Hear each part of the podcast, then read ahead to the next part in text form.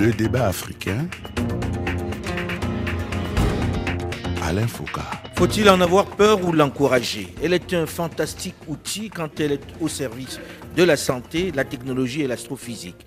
Mais dans de mauvaises mains, elle peut aussi servir à des fins criminelles ou à la désinformation. Et le pire n'est pas toujours là où on croit.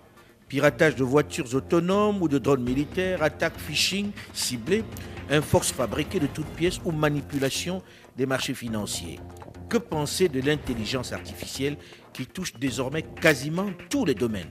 Dont le développement inquiète même les acteurs les plus chevronnés qui désormais demandent, dans une lettre signée par le cofondateur d'Apple, une palanquée d'universitaires, des ingénieurs de Microsoft, Elon Musk, le patron de Twitter, et des centaines d'experts mondiaux qui lancent un appel à une pause de six mois dans la recherche sur les intelligences artificielles. Où en est l'Afrique dans cette course à la technologie Bonjour à tous et bienvenue dans le débat africain enregistré en marge de la troisième édition du CAF, le Cyber Africa Forum, qui se tenait en avril dernier à Abidjan, la capitale économique ivoirienne. Rendez-vous annuel qui réunit les professionnels de ce secteur devenu clé. Plusieurs invités sur ce plateau d'Abidjan donc. D'abord, Félix Corneille Miniem, directeur général de Colombe Academy of Technology, le CAT, qui se trouve à Dakar. Bonjour, Monsieur Miniem. Bonjour, Monsieur Foucault. Colombe Academy, je précise, est une institution spécialisée dans la formation en cybersécurité.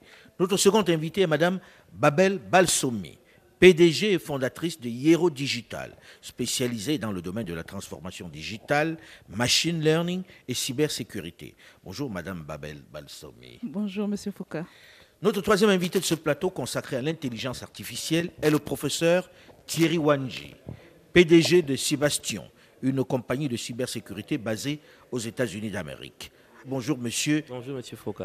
Alors avant d'entrer dans le vif du sujet, je souhaite que nous définissions ce qu'est en réalité la cybersécurité, professeur Wanji. Donc euh, la cybersécurité, c'est la sécurisation des systèmes d'information et du cyberespace. Donc c'est cet espace qui est utilisé par les humains pour communiquer et, envoyer des informations. Donc c'est cet espace en fait, euh, cet espace virtuel qu'on utilise pour communiquer, qu'on ne peut pas voir, qu'on ne peut pas toucher, mais qui permet de transformer, d'envoyer des informations. C'est l'ensemble des systèmes de communication nouveaux aujourd'hui, si je résume. Tout à fait, monsieur Alors, cet ensemble de communication, on a beaucoup de fantasmes dessus. On se dit, ça appartient à des grands groupes, ça appartient à des gens qui manipulent le monde. Est-ce vrai, monsieur Mignem? Non, euh, cela n'appartient pas au groupe, en fait. ça appartient à tout un chacun. Mais quand on dit ça appartient à tout un chacun, ceux qui lancent les satellites, ce n'est pas tout un chacun. Et c'est à dessein si on lance des satellites dans le ciel, non? Oui, tout à fait. Euh, c'est à dessein, pourquoi? Parce qu'il faut bien contrôler le trafic. Vous avez bien utilisé le terme contrôler. Oui, il faut bien contrôler le trafic. C'est comme un agent de sécurité qui se met en plein carrefour. Il faut qu'il y ait un agent de sécurité pour qu'il y ait une fluidité de la circulation de la route. Et maintenant, cet agent de sécurité, il faut qu'on sache d'où il vient. Est-ce que c'est un gendarme, c'est un policier, c'est un agent anti-émeute? Il faut qu'on sache d'où la cybersécurité, d'où le forum dans lequel nous sommes aujourd'hui. Quand on voit à quel point c'est diffus, chacun fait ce qu'il veut, on a donné, on va dire, des autoroutes d'information à travers la planète, chacun circule un peu dessus comme il veut, puisqu'on n'a plus moyen de le tenir. C'est bien ça, non, Madame Aversovi Effectivement, euh, l'information circule euh, plus qu'à une certaine époque. Mais, Et c'est euh, difficile à contrôler. Exactement. C'est difficile à contrôler, mais actuellement, nous pouvons toujours, euh, si je puis dire, orienter, en fait. On peut orienter. Mais quand on voit le nombre de cybercriminels que l'on a sur le marché... C'est l'intelligence artificielle. Vous voyez, il a pris, mon il a pris le, contrôle de mon ordinateur. On parle de cybersécurité, il prend le contrôle de mon ordinateur. Et c'est justement ça le grand débat. C'est qu'aujourd'hui, il y a tellement de choses qui circulent que est-ce que c'est encore possible de tenir quoi que ce soit? On voit des gens hacker des banques, on voit des gens rentrer dans des systèmes, même des grandes institutions internationales. Est-ce qu'aujourd'hui, on n'est pas arrivé à un stade où on ne peut plus contrôler ce que l'on a fabriqué, Madame Balsomi Personnellement, je pense qu'en fait, euh, les problématiques liées, euh, si vous voulez, à la cyberattaque c'est un peu comme dans la vie de tous les jours. Si je, si je disais qu'il est possible de contrôler toute la criminalité du monde, ce sera un mensonge. C'est valable exactement pour la partie virtuelle. Évidemment, on peut toujours, euh, comme a dit monsieur tout à l'heure, contrôler, guider, mais il est impossible en fait de. Il est impossible voilà. de. Est-ce qu'on n'a pas fabriqué un monstre? Est-ce qu'on n'a pas fabriqué quelque chose qu'on ne peut plus contrôler, professeur Wanji? Non, Monsieur Foucault, on, on peut toujours contrôler. Le, le problème, il y a trois problèmes. Le premier problème, c'est un problème de la protection des- de la vie privée. Les données, comme elles euh, se déplacent librement dans l'espace, si on essaye de trop contrôler, alors on va pouvoir euh, enfreindre à la vie privée des gens. Donc c'est l'un des freins qu'il y a pour observer cette balance de la vie privée. L'autre problème, c'est le problème de la conception des équipements. Lorsque vous faites un software et que vous le déployez, il y a des vulnérabilités qui sont dans ce software. Mais le problème, c'est que ça coûte de l'argent pour les arranger. Donc très souvent, on les met à la disposition des personnes sans forcément arranger toutes ces vulnérabilités parce qu'il faut le time to market, il faut faire de l'argent, ainsi de suite. Et c'est ces vulnérabilités qui sont exploitées. Donc il n'y a pas vraiment de règle aujourd'hui qui dit voilà le niveau de vulnérabilité qu'on doit Absolument. avoir et c'est ça qui crée des cyberattaques. Alors, on est passé à un stade supérieur quand même avec l'intelligence artificielle. On est capable de reprendre votre visage et de vous faire parler, de dire ce que vous n'avez pas dit. On est capable de vous représenter quelque part. On est capable même de juste récupérer une partie de vous et de vous reconstituer d'une certaine façon. Est-ce que là, on n'a pas franchi un cap où, en réalité, personne ne saura plus faire la différence entre le réel et le virtuel, et où le monde est en grand danger. Même Elon Musk, que l'on considère comme quelqu'un de particulièrement porté sur la question, dire stop, stop, peut-être qu'il faut qu'on régule. Est-ce qu'on ne va pas trop loin, en réalité, avec l'intelligence artificielle? Déjà, je pense en fait que l'intelligence artificielle est née sur le besoin de l'homme. Et sur ce besoin, vu que l'homme est un éternel insatisfait, il veut toujours rendre la chose perfectible. Pour qu'on puisse reproduire quelqu'un, il faut qu'on ait des informations de la personne. Imaginez-vous quelqu'un qui n'est- qui n'a pas Facebook, qui n'a pas euh, WhatsApp, qui n'a pas tout ce qui est de GAFA et qui se retrouve quelque part le grand-père qui en- au, fin fond de je ne sais pas quel village, qui n'a pas, voilà, qui n'a pas, qui n'a pas de téléphone, je ne pense pas que l'IA va le retrouver. Pourquoi? Parce qu'il n'y a rien de lui. Il n'est pas sur TikTok en fait. Le problème, comme disait monsieur, euh, le professeur Wandy, c'est un problème de données. Dès l'instant où on donne nos données à, une- à un serveur qui se trouve à, je ne sais pas, Wisconsin, je ne sais pas où, ces données peuvent être repliquées par n'importe qui, à n'importe quel moment, avec ou sans notre consentement. Je reviens sur l'aspect que monsieur, euh, le professeur Wong disait, il faudrait qu'on arrive à légiférer. Oui, mais qui va légiférer Puisque c'est transcontinental, euh, c'est eh, c'est totalement diffus. Certains utilisent le terme de, de dark web, c'est dans le noir, etc. Et là, aujourd'hui, quelqu'un est capable de vous reproduire, vous, vous, monsieur Migniem, quelque part, et de vous faire dire ce que vous n'avez pas dit. Oui. Comment on gère ça? Est-ce que là, on ne tombe pas dans quelque chose de totalement incontrôlable? Tout à fait. parce On qu'on ne va pas enlever le fait que l'intelligence artificielle soit quelque chose d'absolument bien pour la science, pour la technologie, etc. Mais là, est-ce qu'on n'a pas franchi un cap? Ça, je vous le concède, on a franchi un cap. Un cap, un cap qui va détruire l'humanité. Ça, je, vous, je me permets de le dire. Ça, ça me concerne moi. À mon appréciation personnelle, je dis on a atteint un cap qui, si on ne redresse pas la barre très très vite, que les, euh, les décideurs ne redressent pas la barre très très vite, on va aller vers, vers une catastrophe. Mais là, on parle des décideurs qui vont dire on arrête là, tout le monde s'arrête, et Elon Musk l'a dit. Mais ils sont dans le noir, comme vous dites, dans le dark web. Et comment on va les voir? Comment on arrête de faire fonctionner ces bonhommes qui sont cachés quelque part et qui développent ben, des solutions surréalistes? Madame Balsomi. Je ne suis pas tout à fait d'accord avec le fait que euh, arrive dans. Alors, bien évidemment, on a franchi un cap, ça c'est un fait, mais je ne pense pas que ça sera à l'origine de, de- de la fin de l'humanité. C'est comme toutes les technologies. Euh, lorsque euh, la, bombe, la bombe nucléaire a été découverte, jamais on n'aurait pensé que ça serait utilisé à, à mauvais escient. Chaque technologie, euh, lorsqu'elle n'est pas bien appréhendée, évidemment, elle est, elle est mal utilisée. Là, ce dont on a besoin, c'est de réguler, d'apprendre. Tout le monde est d'accord pour le faire. Mais vous Évidemment, régulez avec pour qui le dark web, il faut former les personnes qui sont capables d'y aller. Euh, il faut un certain niveau de compétence.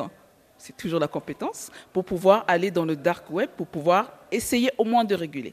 Mais les marchés noirs existent même dans la vraie vie. Donc, mais les marchés noirs ne menacent pas clairement l'existence de la planète professeur Wanji. Je, suis tout à fait d'accord, monsieur Foucault, mais je pense quand même que les bénéfices de l'intelligence artificielle, pour l'instant, arrivent à surpasser l'effet pervers. C'est vrai qu'il y a un effet pervers qui monte, mais lorsqu'on voit tout ce qu'on peut faire et la productivité qu'on peut faire et le, le, le, poids que ça a sur le PIB, je pense qu'il y a besoin. Moi, en tant que professionnel de la cybersécurité, l'un des problèmes, c'est plus les humains, les données, l'accès à leurs données qu'ils laissent n'importe comment, les serveurs sur lesquels vont. On a des banques qui sont piratées où on fait du chantage même pour leur remettre les données qu'on a pu prendre chez, chez, elles. Euh, j'imagine, hein, moi je regarde le, scénario catastrophe. Mhm. Quelqu'un qui devient, qui se passe pour le président des États-Unis d'Amérique. Mhm. Je suis Joe Biden. Je suis derrière un écran. Je fais parler Joe Biden virtuellement pour appuyer sur le bouton nucléaire. Vous pensez que c'est pas assez grave ça?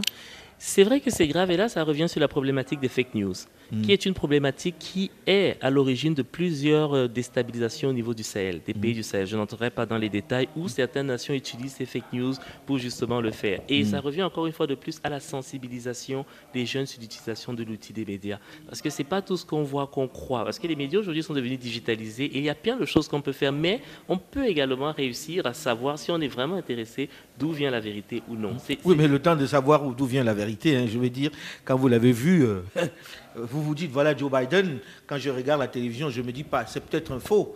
Tout à fait. Et ce qu'il dit m'intéresse tout d'un coup, même si on est des médias. Tout à fait. Euh, il dit, appuyez sur le bouton nucléaire. Pour moi, je pense qu'il va falloir que vous, techniciens, vous nous disiez comment on élimine ou diminue ce risque-là qui est important. Je reviens sur ce que Mme Babel a dit. En fait, ce qui se passe, c'est qu'aujourd'hui, il faudrait qu'on arrive à former et à bien former. C'est-à-dire que ce soit les professionnels que le profane, qu'ils soient formés pour ne pas tomber dans le piège en fait qui est fait. Parce que lorsqu'on arrive pour quelqu'un qui vient cambrioler une maison, c'est parce qu'il a une méthodologie et un accès à une maison. Si la maison est sécurisée et que ceux qui sont dans la maison ont une certaine sensibilité par rapport à la sécurité, le cambrioleur ne rentrera pas. Mais il a toujours euh, une longueur d'avance, le cambrioleur, dans ce domaine-là. Hein. Euh, à chaque fois où on crée quelque chose, il a déjà trouvé la parade. Justement, l'innovation existe pour ça. Mm. C'est pour ça qu'il faut innover. Lorsqu'on a les compétences, lorsqu'on a bien formé, les personnes innovent et vont aussi vite que vont les, les, les, pirates, en mm. fait. Mm. Et c'est pour ça que les hackers éthiques existent, d'ailleurs. Alors, quand on regarde ça, on a l'impression que c'est l'histoire des Occidentaux. quand on regarde ce qui se passe en Afrique ces derniers temps, on se rend compte qu'ils sont là, que c'est la dark est bien présente chez nous. Est-ce qu'aujourd'hui, notre continent, le continent africain, est préparé pour faire face à cette menace qui est invisible, mais qui est présente?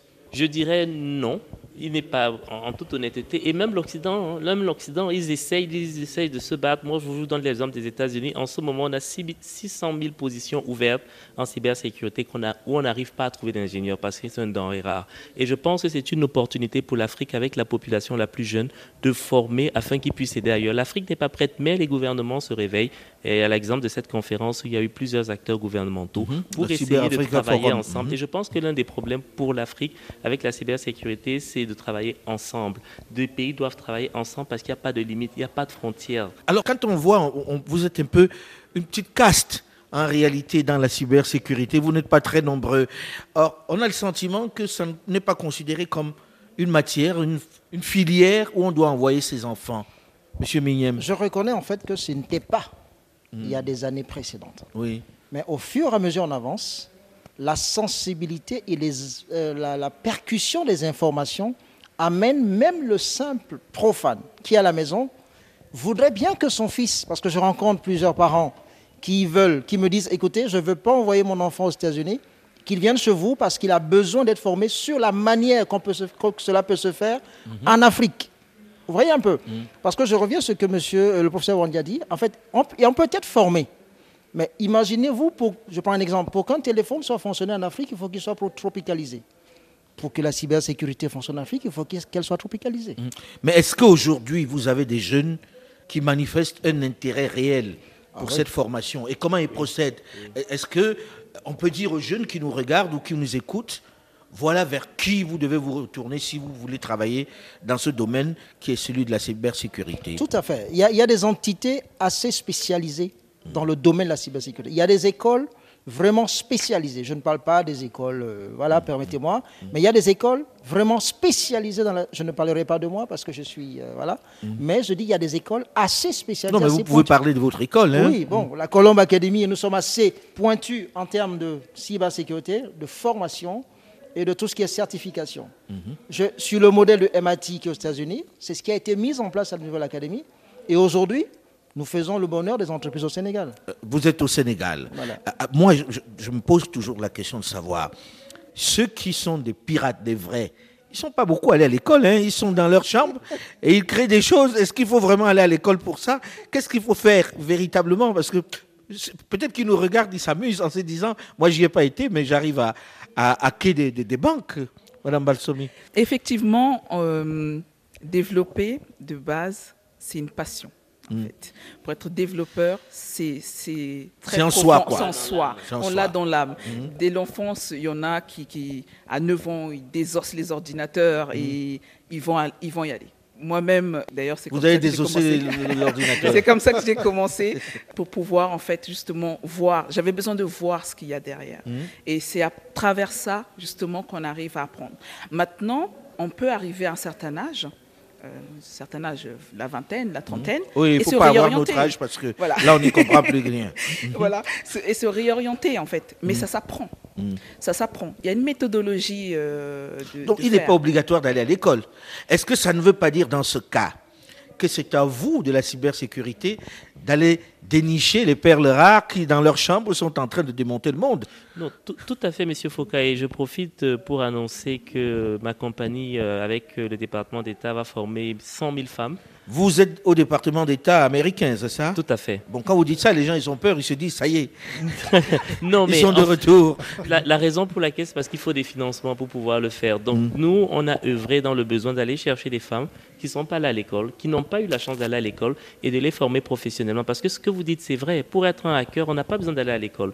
On peut apprendre en ligne. Il y a beaucoup de choses en ligne il faut une passion. Mais pour réussir à faire des solutions innovantes, pour réussir à aller beaucoup plus loin, pour réussir à protéger, il faut une méthodologie, il faut une éthique. Et c'est pour ça qu'il faut former. Je pense personnellement qu'il faut taper dans les deux camps. Il faut prendre le camp de ceux qui n'ont pas la chance d'aller et leur donner la chance de pouvoir faire ce qu'ils aiment et aller vers des académiciens, des gens qui veulent aller plus loin pour que eux, ils puissent former les formateurs et grandir. Mais euh, votre rôle aussi, c'est de se dire, et si on allait chercher ces jeunes-là, est-ce que vous embauchez des hackers pour travailler avec vous, comme ça qu'ils soient du bon côté hein, du côté là et tout pas du côté là. Tout à fait, tout à fait. La, la- la reconversion est presque obligatoire aujourd'hui et il y a beaucoup de jeunes et on lance des forums comme le hackathon qui sont des forums où c'est des hackers qui viennent pour travailler sur un système virtuel Ça avec des pas prix mal, de ça, récompense. ce forum avec ces jeunes hackers qui, qui débarquent.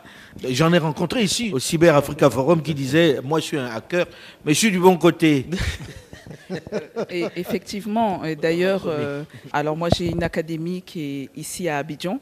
Euh, on va former justement les, des hackers éthiques, des développeurs full et des ingénieurs IA pour justement avoir la connaissance sur le terrain.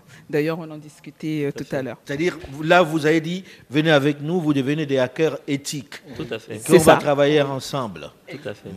Mais est-ce que vous rencontrez des entreprises qui viennent vers vous en disant Aidez-nous de plus en plus? Euh, oui, au niveau des PME, oui. Voilà, on va en parler justement dans la seconde partie du débat africain. On va évoquer ces entreprises, comme, quels sont les rapports que vous entretenez avec elles, quels sont les besoins qu'elles vous présentent et est-ce que vous apportez des solutions à ça. On arrive à la fin de la première partie de ce magazine. On se retrouve juste après une nouvelle édition du journal sur Radio France Internationale pour la suite de ce débat africain en direct d'Abidjan consacré à l'intelligence artificielle. Restez à l'écoute et à très vite.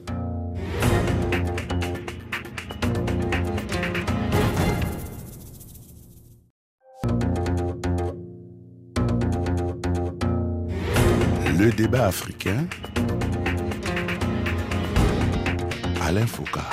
Faut-il avoir peur du développement de l'intelligence artificielle? Comment se protéger de ce développement lorsqu'il tombe dans des mains pas très recommandables?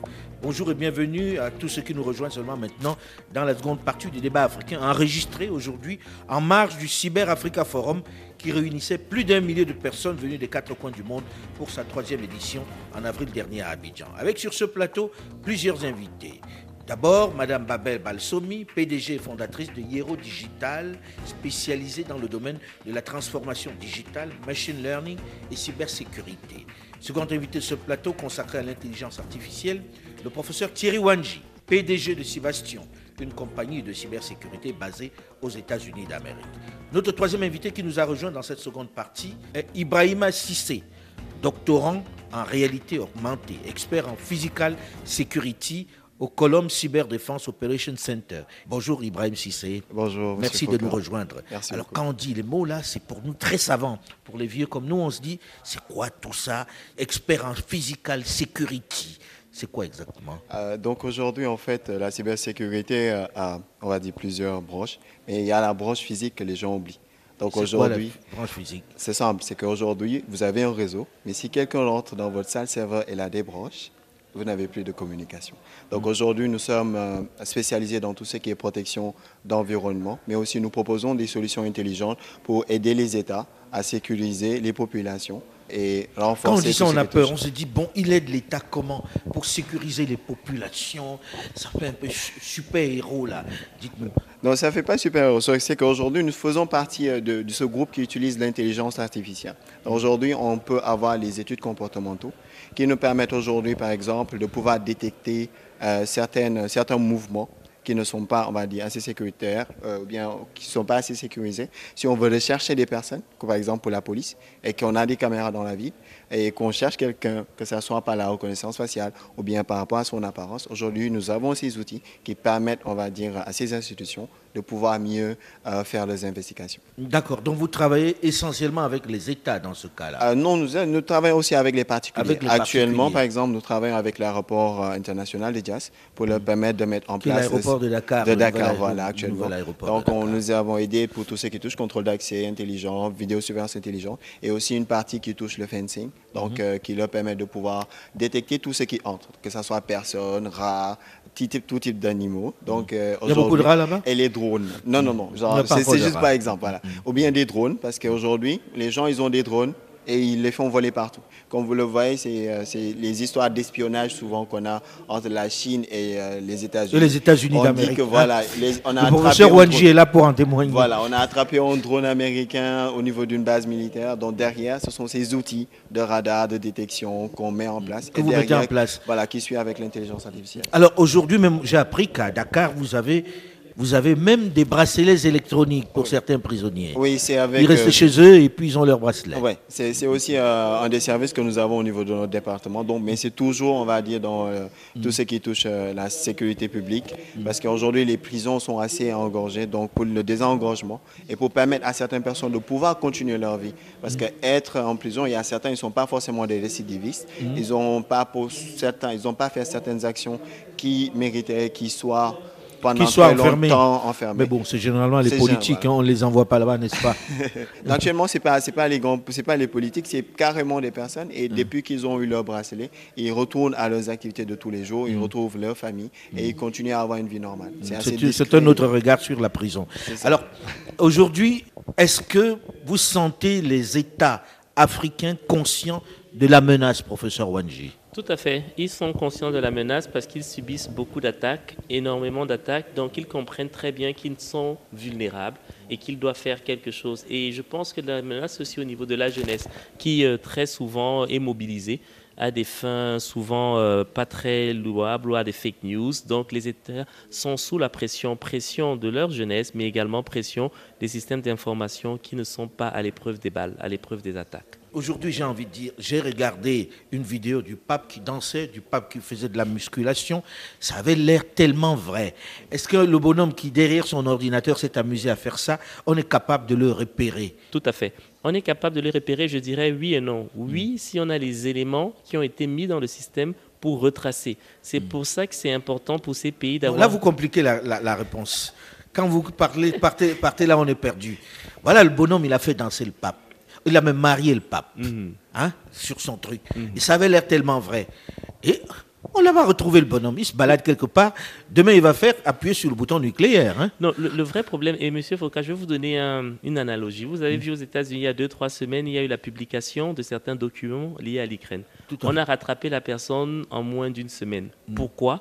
Parce que le système américain, le cyberespace américain est fait de telle manière que toute information qui est mise sur le net, on peut retrouver la personne. En Afrique, ce n'est pas le cas. C'est pour ça que vous avez des gens qui prennent des documents de la présidente, des documents qui ne devraient pas se retrouver dehors, ils les mettent dehors, on ne sait pas qui c'est, parce que le cyberespace n'est pas protégé. Donc, et c'est ce que les États essaient de faire aujourd'hui, c'est de mettre en fait ces sondes et ces senseurs de manière très simple qui vont permettre, au cas où il y a diffusion de mauvaises informations, de fake news, Le contrôle. de retracer la personne. Voilà. Là, on revient au contrôle. Tout à fait. Et tout le monde est d'accord aujourd'hui pour contrôler là. D'un coup, la, la- la peur a envahi la planète entière qui se dit attention, ça risque de, de mal tourner, Madame Balsomi. Je, Je- sais je- que vous je- dites je- qu'il y a des dangers partout, mais là, sur ce coup, vous avez un Elon Musk qu'on ne peut pas dire particulièrement euh, pour la- le contrôle, qui dit stop, stop, on fait quoi? Non, mais euh, sincèrement, euh, je ne pense pas. Je n'aime vraiment pas le terme contrôle. en fait. Oui, Pour On a moi, bien compris. Il ne s'agit pas de contrôler. Pour moi, il s'agit de, de, Surveiller, de peut-être. surveiller. voilà, de Je ne vois pas trop où est la différence, mais bon. Le- Le contrôle, on empêche. La surveillance, on n'empêche pas. On va simplement réguler. Voilà. Et, Bon. et la surveillance, Monsieur Foucault, Là, c'est la regarde- bagarre des, des- On, on- on des mots. regarde dans la surveillance et si jamais on a une raison de contrôler, on va voir. Donc en fait, on cherche des. Mais bon, ne donnons pas l'impression qu'on contrôle pas. hein. Quand on est sur YouTube et sur tous ces, tous ces réseaux, on sait très bien que ça contrôle. Il y a certaines phrases, lorsque vous les prononcez, on vous le bloque tout de suite. Donc il y a déjà un contrôle. C'est l'ensemble des régulations qu'on retrouve aujourd'hui euh, pour, euh, on va dire, modérer les différentes personnes. Mais souvent, je comprends. Je comprends. En fait, je comprends pourquoi on n'aime pas souvent le thème contrôle parce que Internet est censé être libre.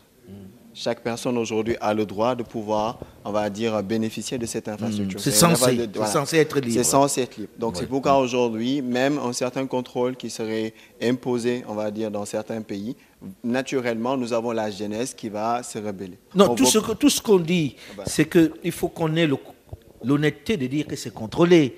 Et que cela permette à l'Afrique aussi de sortir de ce mensonge et de contrôler ce qui se passe. Puisque tant qu'on est toujours en train de dire non, c'est libre, non, c'est libre, les dirigeants africains se disent puisque c'est libre là-bas, on va se calmer, on ne va pas commencer à mettre un contrôle.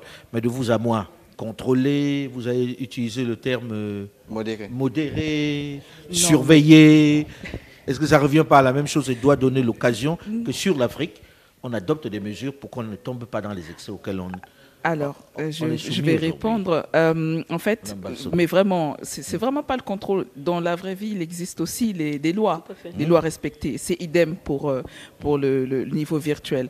Donc, donc on modère, voilà, mais on contrôle pas. Bon, Par on- contre, il faut créer un environnement euh, où on va pouvoir justement sécuriser l'ensemble. Alors ça se traduit comment? De façon très concrète, professeur Wanji Les États africains voient la menace, les institutions africaines voient la menace, comment elles se prémunissent Quelle est l'action à poser dans l'immédiat? L'action à poser dans l'immédiat, je pense, c'est déjà mettre un cadre réglementaire sur place. C'est comme le code pénal. Pour pouvoir euh, pénaliser quelqu'un, il faut qu'il sache ce qu'il peut faire ou ne pas faire. Donc mettre un cadre légal sur pied et maintenant mettre des, des plateaux techniques comme des euh, SOC, Security Operations Center, qui permettent en fait de surveiller, de regarder. D'avoir notre Pentagone à nous aussi qui regarde, n'est-ce pas, qui surveille, À peu qui près. modère. Le truc, c'est qu'on est, euh, on est victime malheureusement du fait qu'on n'est pas producteur. Aujourd'hui, si on parle de YouTube, on parle de, de ces grands noms, c'est que malheureusement, quand nous consommons leurs services, par rapport au pays où on va, par rapport aux régulations où on va, ils vont juste adapter ce qu'ils vont absorber des données, ce qu'ils vont faire comme modération. Aujourd'hui, vous quittez la Côte d'Ivoire, vous allez à Paris. Naturellement, dès que vous vous connectez sur YouTube, on vous demande maintenant, est-ce que vous acceptez qu'on vous fasse ça, qu'on fasse ça, qu'on fasse ça? Mais pour nous, les pays, en tout cas de l'Afrique euh, francophone, l'Afrique de l'Ouest francophone, nous n'avons pas cela. Eux, vous vous connectez, naturellement, ce qu'on vous dit, c'est que vous devez obligatoirement utiliser, ou bien obligatoirement adhérer à ces lois, bien qui nous imposent, on va dire aujourd'hui, de pouvoir partager Des lois que personne ne lit jamais, de toute Ouais, c'est façon. ça, hein. Dès que ça se présente, on a plus OK et puis on avance. C'est long à lire, c'est ça. Donc, euh, si on avait la chance, par exemple, aux États-Unis, il y a des avocats, des personnes qui vont lire l'ensemble, on va dire, de ces euh, conditions générales d'utilisation pour souligner ce qui n'est pas éthique Et après, c'est eux qui vont porter plainte et derrière, on va appeler l'organisation pour lui dire pourquoi ça et cela. Est-ce qu'aujourd'hui, vous travaillez beaucoup avec les institutions financières? Ici en Afrique Alors, me concernant, euh, me concernant, je- j'entame à peine, Mhm. mais euh, effectivement, lorsque euh, je suis à- je suis revenue à Abidjan, c'est la première chose que j'ai remarqué. Il y a énormément de failles au niveau de ce qui est, tout ce qui est fintech en fait, Mhm. et il faut réagir très vite. Tout à fait. Moi, je voulais rajouter, euh, lorsqu'on a commencé en Afrique il y a six ans, on a commencé avec les États, parce qu'il y avait besoin de mettre un cadre réglementaire, il y avait besoin d'établir certaines règles. Et là, cette année, on va commencer les institutions financières, où on va amener un produit qui est la cyberassurance pour les institutions financières principalement, parce que les institutions financières sont protégées de plusieurs risques, mais souvent le risque de cybersécurité n'est pas souvent pris en compte, juste parce que les assurances n'arrivent pas à pouvoir quantifier le risque qui est relativement nouveau en Afrique, même aux États-Unis, ça date il y a à peine de 5 ans en Europe, c'est relativement nouveau. Donc travailler pour pouvoir amener ces produits aux institutions financières pour qu'elles puissent aussi faire face euh, à ce genre de problème. Mais elles en ont conscience. Elles ont conscience qu'elles en ont besoin. Tout à fait. Bon, pour nous, à CCDOC, on a déjà commencé. Et il faut savoir qu'actuellement, CCDOC est la première entité en Afrique euh, de l'Ouest francophone à être QCA euh, PCI accessoire. Aujourd'hui, euh, nous délivrons la norme euh, QCI, euh, comment ça s'appelle? Une certification. Oui, c'est une certification PCI DSS. Donc si une banque n'a pas cela, elle ne peut pas, par exemple, vous vendre une carte Visa. Donc ça veut dire quoi? Ça veut dire que nous permettons aujourd'hui aux entités de pouvoir se normer, donc respecter tout ce qui est euh, normes de cybersécurité pour qu'ils puissent aujourd'hui accéder à ces transactions internationales en termes euh, de finances. Donc que ce soit pour les fintechs, que ce soit pour les banques, nous travaillons, on va dire, euh, en étroite collaboration pour leur permettre aujourd'hui de pouvoir avoir des SSI qui sont vraiment euh, solides et qui sont, on va dire, résilients en termes, on va dire, de sécurité. En fait, c'est un ensemble de lois et régulations qui permettent aux institutions financières d'être suffisamment sécurisées pour aller en ligne. Il y a un minimum de sécurité qu'elles doivent avoir pour permettre d'aller en ligne et eux, ils offrent cet Donc, tant accompagnement. qu'ils n'ont pas, elles n'ont pas ce, ce feu vert, cette certification, on ne pourra pas avoir une carte de crédit qui se balade un peu partout dans le monde. Voilà, parce que pour les cartes de crédit, que ce soit Visa, Mastercard, c'est juste pour permettre d'avoir des transactions internationales. Donc aujourd'hui, euh, derrière, il y a euh, une infrastructure qui a été mise. Donc il ne faudrait pas que la banque qui veut intégrer ces réseaux soit une faille qui va compromettre, disons, euh, tout un système financier actuel. Donc ils ont mis des règles et des régulations. Et derrière, en dehors de ces règles et régulations, nous, leur vendons aussi les produits euh, naturellement et les services qui leur permettent de pouvoir, on va dire, gérer tout ce qui euh, touche sur les connexions d'entrée et de sortie, la régulation. Et on utilise même euh, l'intelligence artificielle aujourd'hui pour pouvoir monitorer l'ensemble du réseau et pouvoir détecter tout ce qui est, on va dire, comportement anormal. Quand on parle déjà de comportement anormal, c'est qu'on est en train de dire il faut qu'on le sorte, donc on régule. Alors, aujourd'hui, quand on parle d'intelligence artificielle, on regarde ailleurs, mais il y a des acteurs en Afrique, non, qui créent des choses, qui inventent des choses novatrices, non? Absolument. Il y a énormément d'acteurs qui sont, je dirais, mé- pas méconnus, mais euh, presque. Parce qu'on est en train de montrer, comme si on ça. était plutôt dans une position de défense, comme si on ne construisait pas aussi en Afrique. Pourtant, on construit actuellement euh, au Sénégal, on a une communauté qui s'appelle euh, Galsen AI. Donc, euh, c'est juste des jeunes qui se regroupent pour pouvoir travailler ensemble pour développer et promouvoir l'intelligence artificielle. Cependant, derrière, ce qu'on voit, c'est que nous sommes, c'est comme si c'était un club, un groupe d'amis. Derrière, nous avons un peu du mal à pouvoir avoir des institutions qui vont nous aider. On ne vous fait pas encore suffisamment confiance. Oh, Ils sont là. On se dit, bon, ils sont là, c'est nos petits. Qu'est-ce il qu'ils peuvent faire confiance. En fait, parfois, il ne s'agit pas de la confiance. C'est simplement qu'il faut beaucoup de pédagogie. Euh, En arrivant, la première chose que j'ai dû faire, c'est de la pédagogie. Expliquer. Euh, une fois qu'ils ils peuvent avoir conscience du besoin, mais lorsqu'on n'explique pas, qu'on n'accompagne pas avant de pouvoir créer justement, eh bien, c'est là où on a le frein, en fait. Donc, euh, la première chose à faire, c'est ça, c'est la pédagogie. Pour le professeur Wanji, quand il arrive du département d'État américain, le- euh, on est presque au garde à vous. On se dit, bon, euh, qu'est-ce qu'on fait? C'est ça, non? Contrairement à eux qui ont du mal, qui arrivent Oh, de, de Wallam, de, de, de- De de- Ziguinchor.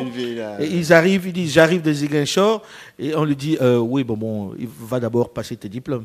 Mais pas vraiment, Monsieur Foucault, parce que les débuts ont été très compliqués, parce qu'ils vous disent très souvent, ah ben oui, vous bossez là-bas, mais ici, l'environnement est différent. Et c'est vrai, l'environnement est vraiment différent, parce que déjà, ce n'est pas aussi euh, industrialisé, aussi informatisé. Et vous allez vous rendre compte que le vrai problème, c'est les humains, le manque de formation, l'appréhension qu'ils ont des machines et comment est-ce qu'ils les utilisent. Donc, c'est vrai, l'environnement est différent. Ça nous a pris un bon 3-4 ans pour qu'on commence à nous faire confiance. Et là, on s'est rendu compte que on apprivoisait mieux le besoin. Et c'est pour ça que le copier-coller de l'Occident pour l'Afrique, ça ne marche pas. marche pas. Il faudrait des personnes, des Africains, des jeunes qui soient formés en Afrique pour pouvoir travailler parce qu'ils ont une meilleure connaissance de leur environnement. Mm, C'est à chaque fois la même chose. Est-ce qu'il n'y a pas un besoin de faire un peu plus confiance à ces jeunes-là, en réalité? On les regarde toujours comme des enfants qui se débrouillent, mais est-ce que aujourd'hui ces jeunes dont vous parlez, Monsieur Cissé, connaissent la machine, ont appréhendé la machine et l'environnement En effet, euh, moi, pour, pour, prendre juste exemple sur moi, j'ai été formé à Dakar. Euh, pendant tout mon cursus, je ne suis jamais sorti. Et aujourd'hui, nous nous sommes retrouvés avec des amis à aller compétir au travers des compétitions internationales devant des, euh, comment ça s'appelle, des écoles comme MIT. Mais nous arrivons à sortir avec le premier prix. Donc, euh, vous voyez que derrière, ce n'est pas une question de compétence, mhm. sachant qu'aujourd'hui, nous avons une chance que les autres n'ont pas. Nous avons plus de problèmes qu'eux.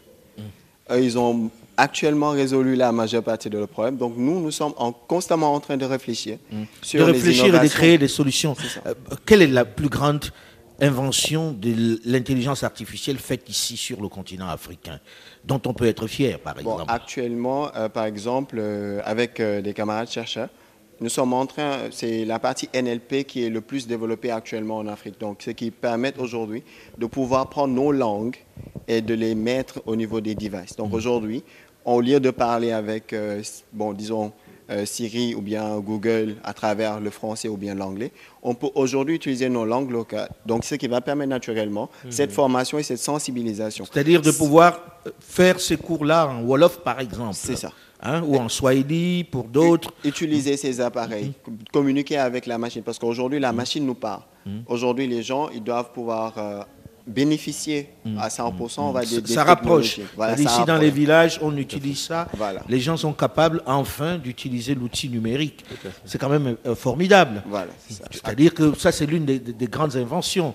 Comme il y a eu le mobile money au départ, aujourd'hui, on a l'impression que ça, du moins pour la communication, c'est ça la principale invention. Tout à fait. Alors, communication et apprentissage, à mon sens. Parce qu'effectivement, ma première innovation aussi en machine learning, c'est tourner directement sur les langues du continent. Mhm. Et on va permettre du coup la, euh, non seulement la traduction en moins de deux heures, un maximum 48 heures pour les, les, documents juridiques. Donc, ce qui peut permettre aussi de traduire des décrets pour que ce soit compris de tous dans nos langues, que ce soit en swahili, que ce soit en djoula, on est en mesure de le faire aujourd'hui. Mm. Et effectivement, j'avais commencé aussi par ça. Euh, ça me paraissait logique, en tout cas, de commencer par ça. Mm. Parce qu'avec la, la connaissance, avec les informations, on sera en mesure justement d'apporter euh, mm. les, les changements, les innovations. Exactement. Et puis l'éducation des masses, les masses paysannes qui n'ont pas forcément accès à, ben, à, tous ces documents-là, qui sont dans une langue qu'ils ne maîtrisent pas, qu'ils ne maîtrisent pas toujours. Merci en tout cas d'avoir accepté de venir débattre ici. Le débat africain s'est terminé pour aujourd'hui. On parlera de l'intelligence artificielle encore, j'en suis certain, vu les développements. Avec plaisir. Hein. Et puis ce ne sera pas les clones qui viendront, j'espère. Hein. Que ce sera vous, en vrai. On va y veiller. Merci en tout cas. Et si vous voulez en savoir un peu plus sur euh, l'intelligence artificielle, rendez-vous demain pour une journée spéciale IA sur RFI. Le débat africain s'est terminé pour aujourd'hui. Delphine Michaud, Olivier Raoul et Alain Foucault, nous vous donnons rendez-vous la semaine prochaine pour un nouveau débat africain. Dans un instant, une nouvelle édition du journal sur Radio France Internationale. Restez à l'écoute et à très vite.